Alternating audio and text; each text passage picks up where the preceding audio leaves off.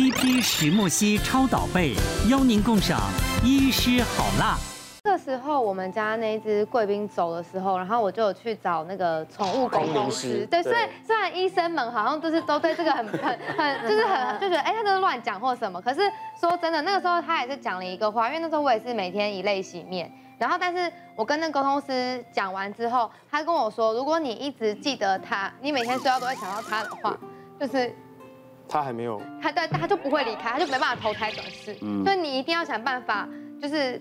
把你的重心转移，所以我那时候才养了它。就是我想说，我要转移重心。因为我现在的想法是我再也不要养狗了，我不要这种，因为你失恋还找得到人出气。对，真的。就是你，你这个没有办法。对，然后这个是无无解的，然后，对，然后，但是他会告，就其实最重要的是，我们要能够接受下一只狗，对他来讲，他可能才有可能安全的、安心的，嗯，离开这样子，嗯。所以这个这感觉就是我现在蛮痛苦的，就是很悬。对，因为我还没有遇过宠物离开，因为我的猫。也养了二十二年，然后它也是，当然今年它才经历第一次瘫痪，突然它就，突然它就全身就就倒就不能动了，啊，这样就是不能动啊？对，然后就这样完全不能动，然后也是后来经过血检啊，然后所有的检查才发现说它是甲状腺亢进，嗯，那甲状腺亢进的严重，他到二十二岁其实已经算蛮晚才发生的，可是他就突然瘫痪，那我也是经过药物啊，然后现在都要吃补钾啊补。补钾还有甲亢的药，每天早晚要喂。那当然棉花糖就狗狗也要喂。然后他现在的状况反而救回来还好好的，所以二十二岁的猫还活得好好的。然后就可能 maybe 你要会先目送狗狗离开这样子。基本上甲状腺在我们是两边哦，它负责我们人的新陈代谢的速率。嗯嗯。所以在狗狗来讲，它天生的年纪大以后就变成甲状腺低下。它所呈现的临床症状就是两边对侧性后半身的脱毛。嗯。哦，它有你发现有些狗狗它为什么两边很平均的这样脱毛？嗯，这个跟狗狗它甲状腺低下有关系。嗯，可是猫跟狗狗就是不一样，猫就是天生就会甲状腺亢进，亢进的结果就是它一直一直想吃，一直就是新陈代谢速率很快，所以会有低血糖，会有抽搐，会有什么这样的一个症状出现。所以因此在狗跟猫的这个呃，我们在观察它的行为上面，或是它的皮毛上面。都要特别的小心，要注意。嗯就猫的甲状腺亢亢进刚看好的时候，来还是想说松一口气，可以 take a break 一下，因为那一次也是六七千、七八千这样子。然后狗就立刻肺积水，它第一次肺积水送医院，然后整个看好观察完数据，X 光、血检检查完到出院再拿药，其实都是三万起跳，两三万差不多这个价格。嗯，对。然后所以现在变成说，随时你要观察，而且他吃了这么多药，他现在等于吃。强心药、咳嗽药，然后还有利尿剂，因为肺积水有积水的话，要让它排掉。然后所以吃这么多药，变得说我一两个小时我就要喂一次水，要让他尽量喝水，因为减少肝肾的负担。嗯。然后所以他就随时要尿尿，所以我就那个包大人那种尿布垫，就等于床上铺满。嗯。然后家里也是尽量让他随时看得到厕所。嗯。然后记得很好笑，那出院的时候，医生说，这个就是你那么难过，他说这狗你养很久哈。我说不是，这是我老婆的狗，我是继父。继父好有爱，继父很有爱。的确啊，这个因为大家的观念对于宠物的重要性，还有我们的就是说兽医医疗的水准不断的提升，所以宠物的平均寿命，在我刚开业的时候，可能十二年就拍拍手了。现在十八岁、十九岁、二十二岁比比皆是。所以因此，很多我们人有的慢性的疾病，狗狗、猫猫都有。好，那比方说从头讲到尾巴好了，白内障，嗯。嗯，牙周病、牙结石，嗯，再过来就是心脏的问题，再过来到肾脏肾衰竭，对，再过来呢就是他的那个关节变化性关关节。所以当他看，哎，本来你喊他，砰，马上就站起来，突然他对你的命令产生了怀疑，开始站起来很缓慢，甚至有时候还会尖叫，这都是退化性关节炎开始的一个症状。对，那像我这边有个 case，除了退化性关节炎之外。就是有一只十六岁的米格鲁，它本来在家好好，突然就后半身不能动，嗯，后来结果呢就瘫在那边。那经过我们，因为我们医院只有 X 光机，所以我觉得他的腰椎这边有点不对，所以就转到台大动物医院去做检查。嗯，他做了断层扫描，发现他腰椎第五、第六节本来不是，呃，腰椎椎间之间都有椎间盘，对，他椎间盘整个溶解了。所以就是一个撑不住的时候，他就整个压迫到神经，就没办法行动，大小便失禁。所以这个是他天生的，就是退化，为什么会溶解呢？呢？一个退化的退化。当然，像有一些腊肠的品种，还有柯基，它的这个身体的腿跟脊椎的比例负担很重。对，所以像就像这样像吊桥一样这样子，对，所以它的脊椎的负担很大。对，所以养了不同的狗种、不同的品种都要特别的小心注意。其实现在。呃，宠物的高龄的安养的附件的这样子的设备也做的非常的多。它这只是一只伯恩山，伯恩山犬，它是髋关节跟脊椎出了问题，所以它呢就用水疗机。你看它底部的下面的踏板在一直不动，好高级。刺激他去行动，去他去走动，然后他的高度，水的高度就在他脖子上面。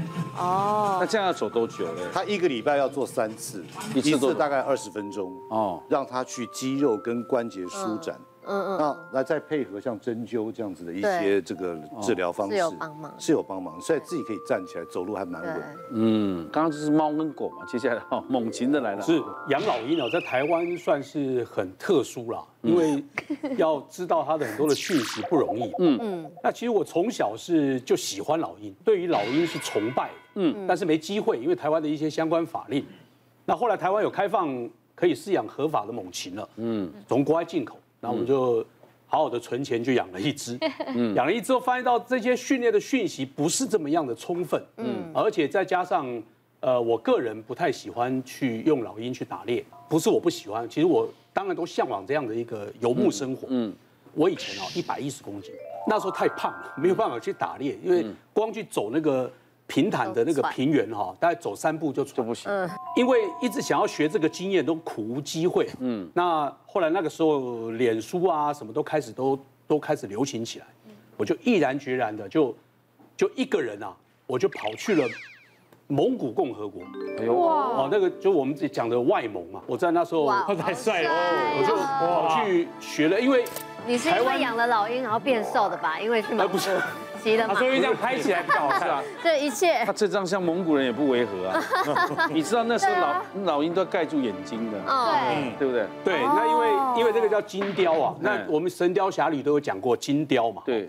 那因为这金雕实在是太帅，台湾开放猛禽只有中型猛禽，就像我旁边这个是这个是大像只小鸡一样。哦哦。那现在这个才叫老鹰嘛。我去的时候哈，吓到，为什么？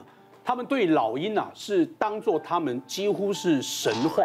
对，那为什么是他们的神话呢？我去听了两个历史故事，是真实的。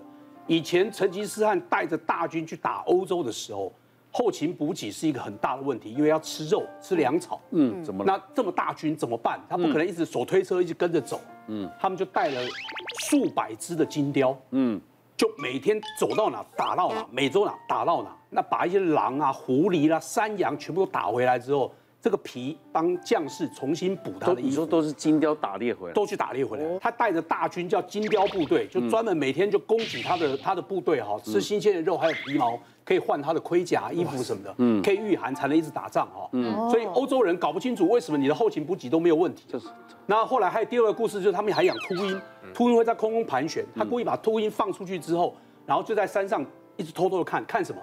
秃鹰看一看，绕绕，看到那边有人烟，他就飞过去那边盘旋。啊，他就知道。蒙古军就知道原来那边有欧洲部队，他就把秃鹰叫回来，然后就半夜就去摸哨，不用情报就看，就这样就可以。所以，所以我们在台湾，我们是听不到这样的故事啊。是。我去学了之后，我就发现到哇，所以我就去学了训鹰、骑射、骑马、射箭这些。台湾就那时候都很少，所以每年的七到九月，我去了四年。而且那个七到九月那时候，他们刚好会比一个他们很大的那个蒙古的。对，秋天的时候会有一个会有一个训鹰节。对。所以我们就去学习这些东西。然后我还到了日本，到了泰国，带到了各就几个国家都去看，就是哎呦，这老鹰飞起来嘛哈。然后一般人家就是放飞嘛哈。你这个是在在台湾吗？哎，我这在台湾啊。对，然后。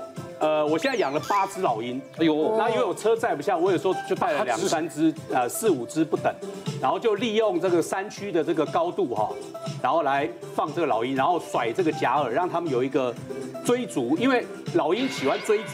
嗯，如果你只是放飞从 A 点到 B 点，它是嫌不够，不够，啊，不够，你所以这样晃的，他以为是动物呢，所以他以为是活体，啊，我就这样这样甩，好像你刚刚这样好像放风筝哦，哎，对对对对。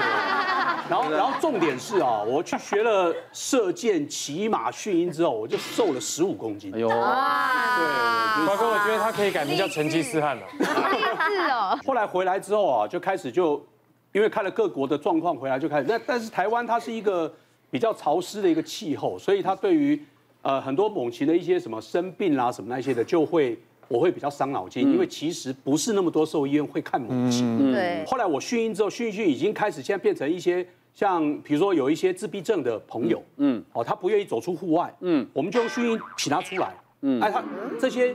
呃，可能身心障碍的朋友哈，他没有机会看到老鹰，那看到老鹰会很兴奋，嗯，他就会从房间走出来，好酷啊！然后走出来之后，我们就吸引他，来来，我们到就一晒太阳，对，出来晒太阳放老鹰，然后他就是哎，是的，老鹰飞过来，我们等一下也可以让可以飞上看，你感受一下那种感觉，对，然后飞过来之后，他们觉得有有互动嘛，良好，对，他就就很多人是身心就开放了，那开放之后走出户外晒晒太阳，身心就变得很健康，哎呦，所以我们就开始在做这些工作。那那我我我身边旁边这一只啊。那其实忧郁症这个东西不是只有人才有，嗯，那其实很多动物都会有。那老鹰也会，老鹰忧郁症它会自己一直拔自己的脚，它也会有，哎，它一直拔，那拔到两只哦都没有毛了。天啊，没有毛了，老鹰就不像老鹰了吧。可是您您您讲的是，可能是因为人养的老鹰才会，对对，户外的不会这样。别忘了订阅我们 YouTube 频道，并按下铃铛收看我们的影片。想要看更多精彩内容吗？可以点选旁边的影片哦。